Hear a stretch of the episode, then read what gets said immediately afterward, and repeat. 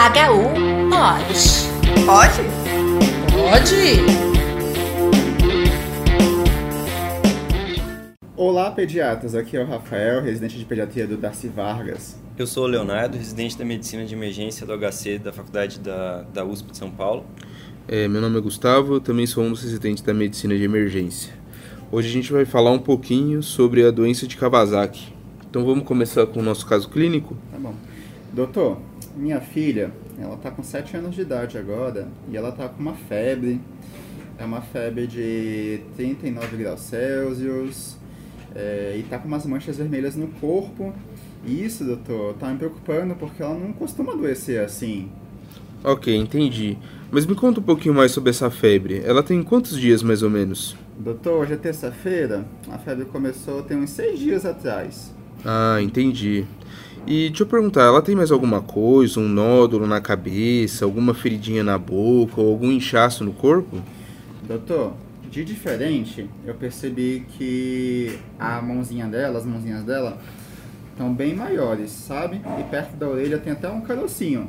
Como se fosse uma íngua. Você sabe o que é íngua, doutor? Sei, sei. E a língua dela tá um pouquinho mais vermelha do que o normal também. Entendi.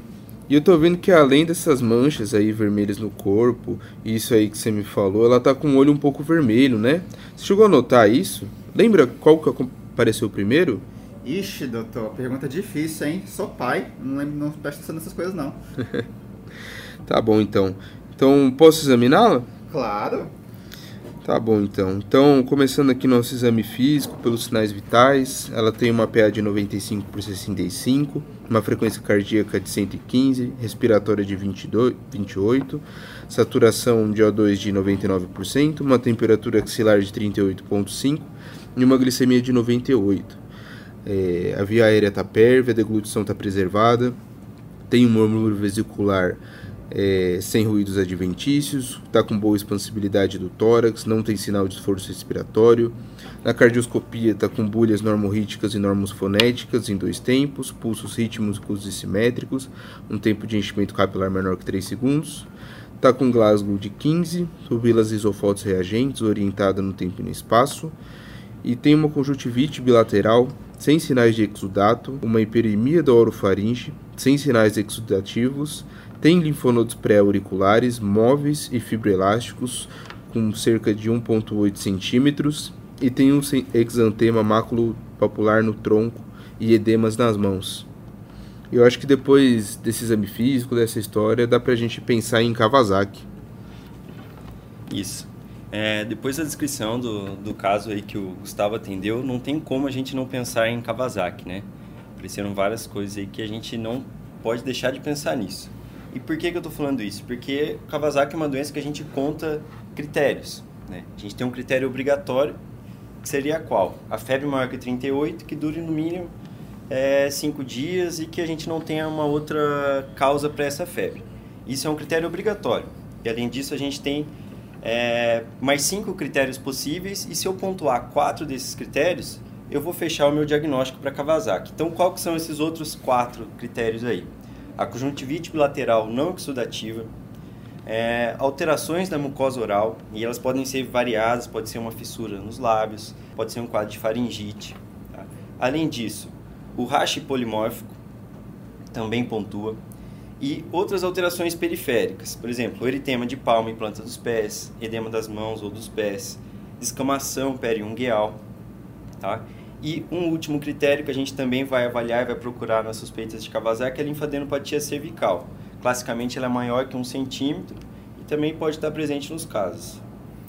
Pelos achados da história e do exame físico, é muito sugestivo então de Kawasaki. Mas a gente precisa afastar outros hipóteses diagnósticos. Afinal, na medicina, tudo a gente tem que lembrar de diagnósticos diferenciais. Em geral, Kawasaki se assemelha a outras infecções é, virais e até algumas bacterianas. É, a gente pode citar então a mononucleose, que é causada pelo Epstein-Barr, o sarampo, o arcovírus e adenovírus. Essa família desses vírus, eles têm sinais semelhantes nas mucosas, mas geralmente nesses casos temos um exudato nas mucosas, uma linfadenopatia generalizada e menos inflamação sistêmica ou alterações de extremidades. É, também pode se associar a escarlatina ou até mesmo síndrome do choque tóxico, que aí nessas patologias vai ter um edema generalizado, é, só que menos acometimento articular ou até mesmo ocular. É, aqui no estado de São Paulo, a gente está vendo que está tendo novos casos de febre maculosa, então sempre atentar também para febre maculosa e outra também a leptospirose, mas que vão dar mais dor de cabeça e sintomas gastrointestinais. E lembrar também em relação a outras drogas, como síndrome de Steven Johnson e doença do soro, que vai dar um exantema com erupções bolhosas e vesiculares. É, e outra é, doença autoimune, porque afinal a artrite idiopática juvenil sistêmica. Só que a artrite idiopática ela não vai ter acometimento de mucosa, oral nem conjuntiva. Mas pode ter linfadenopatia generalizada, até mesmo esplenomegalia. E qual é a epidemiologia então do Kawasaki? Quem que pega Kawasaki? É, o mais comum são aquelas crianças aí entre 6 meses e 5 anos de idade, mas pode pegar a criança mais velha também. É, e são pacientes, né, o quadro mais comum é mais escrito em, em pessoas com uma descendência asiática, sexo masculino, é, mas isso não é excludente. Outras etnias e outro sexo também, sexo também pode ter a doença. E como que é o mecanismo fisiopatológico da, do Kawasaki? Essa pergunta ela não tem uma resposta muito clara. Isso já foi muito investigado, mas o que a gente sabe até hoje de concreto é que o Kawasaki, né, igual o Rafa falou, é uma vasculite autoimune que tem um mecanismo fisiopatológico que ele é incerto. É, o que, que a gente sabe disso é que essa criança ela tem que ser exposta a um agente gatilho e, além disso, ela tem que ter uma predisposição genética para essa doença. Bom, vamos lá. E como que a gente vai conduzir é, essa criança? Segundo a American Heart Association, suspeita de Kawasaki, todos os pacientes que atendem aos critérios diagnósticos, eles devem ser tratados assim que esse diagnóstico for estabelecido. E além do tratamento, a gente também tem que realizar um, ecocardiograma dessa criança. A base do, desse tratamento para o Kawasaki é a imunoglobulina intravenosa associada ao ácido acetil salicílico, OAS. Né? Isso já é bem apoiado nas evidências científicas e nos ensaios clínicos que, que avaliaram a doença. O objetivo desse tratamento é... Qual que é a lógica disso? Primeiro, a gente reduzir a inflamação na fase aguda. Eu vou reduzir os danos arteriais e prevenir o aneurisma de coronária. E o AS, além dele ter uma função anti-inflamatória, ele tem uma função que acaba sendo antiplaquetária também. E como vocês perceberam, eu já falei de aneurisma de coronária, de ecocardiograma, e qual que, por que, que é a importância disso? Porque justamente eu faço o ecocardiograma porque eu estou pesquisando, eu estou avaliando a principal complicação do Kawasaki, que é o que deixa o pediatra, que deixa o médico preocupado, que é justamente esse aneurisma, aneurisma de, de coronária. Eles podem levar múltiplas complicações. Então, sempre na minha suspeita diagnóstica, o eco tem que ser realizado. É... Mas a gente não pode esquecer que até 20% dos pacientes que tiveram alterações coronárias não preenchiam todos aqueles critérios para Kawasaki completo. Então, na suspeita, a gente não pode esquecer do eco. É, eu quero só fazer um adendo aí, adicionar algumas informações. Eu acho que também é muito importante que, a partir do momento que a gente pensou no Kawasaki, a gente tem que pedir ajuda, né? pedir ajuda para um especialista, chamar um reumatoped, um cardioped, algum infectologista que vai ajudar a gente aí a conduzir esse caso. Em questão das doses aí, a gente vai iniciar com a imunoglobulina a partir do momento que fez o diagnóstico, mais ou menos 2 gramas por quilo durante uma infusão durante 8 ou 12 horas. Alguns pacientes podem não aguentar tanto volume, então pode chegar a dividir um pouco a dose, fazer 400 mg por quilo durante uns 4 a 5 dias. O AS vai ser por volta de 30 a 100 mg por quilo dia, com uma dose máxima de umas 4 gramas por dia. E às vezes pode ser necessário fazer um antiplaquetário, né? Só que aí já é um tratamento que foge um pouco do pronto-socorro, que é o, o foco desse, desse podcast. É, idealmente também o ecocardiograma deveria ser repetido, né, para a gente saber se teve progressão, progressão da doença. E normalmente o paciente ele responde muito bem a essa terapia. A tendência é que em 24 horas a febre já comece a baixar e, e já melhora o quadro clínico desse paciente. Mas também tem algumas situações especiais, né? Alguns pacientes que já tiveram Kawasaki, É, a gente tem que ter uma maior preocupação do ponto de vista cardiológico, eles podem até fazer isquemia, podem estabilizar. E tem alguns pacientes também que são refratários à imunoglobulina. É, nesse caso, os pacientes vão manter febre e podem até chegar a piorar do caso. Mas nem sempre o Kawasaki ele é completo. Ele pode vir com alguns sintomas a menos, que a gente chama de Kawasaki incompleto. Quando é que a gente, como é que a gente pode classificar esse paciente com Kawasaki incompleto? Tem duas situações.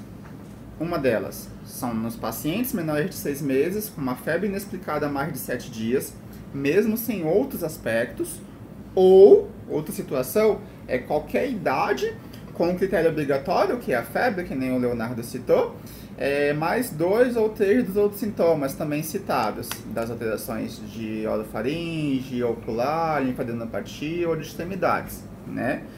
É, e quando que a gente deve tratar um Kawasaki incompleto? Nesse caso, a gente vai ter que fazer uma coleta de exames laboratoriais, de provas inflamatórias para esse paciente, e é claro, é com o cardiograma que é mandatório na suspeita do Kawasaki. Então, se um VHS e um PCR vierem aumentados e três exames laboratoriais anormais, ou com ecocardiograma normal, você vai tratar esse paciente.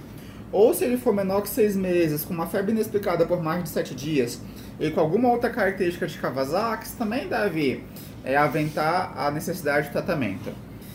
Nem sempre o Kawasaki ele precisa ser internado. É, quais exames que vão me ajudar a dizer se ele precisa internar ou não.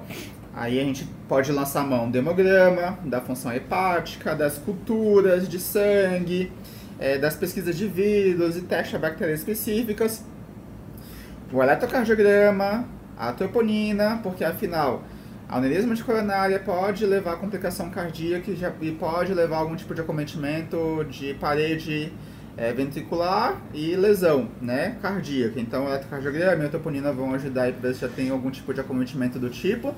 O ecocardiograma, mais uma vez, é o exame dentro do Kawasaki e o ionograma. É, eu acho que agora que está chegando ao fim nosso podcast também, a gente pode falar um pouquinho sobre a relação do Covid né, com o Kawasaki. É, quando surgiu os primeiros casos de Covid, os pacientes tiveram uma, um quadro que foi chamado de Kawasaki-like, porque tinha alguns sintomas típicos do Kawasaki, né? Mas a partir do momento que começaram a sair os testes do PCR, de Covid, e aí a gente começou a entender um pouquinho mais sobre essa nova doença, que aí formou a hipótese do MISC, né?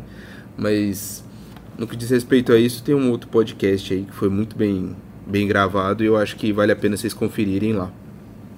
Então é isso, pessoal. Meu nome é Rafael, lá do Darcy Vargas, e obrigado por esse podcast. Até a próxima. É, muito obrigado, pessoal. Meu nome é Gustavo, é, lá residente da medicina, da medicina de emergência. Obrigado, pessoal. Aqui é o Leonardo e estamos aí. HU pode. Pode? Pode!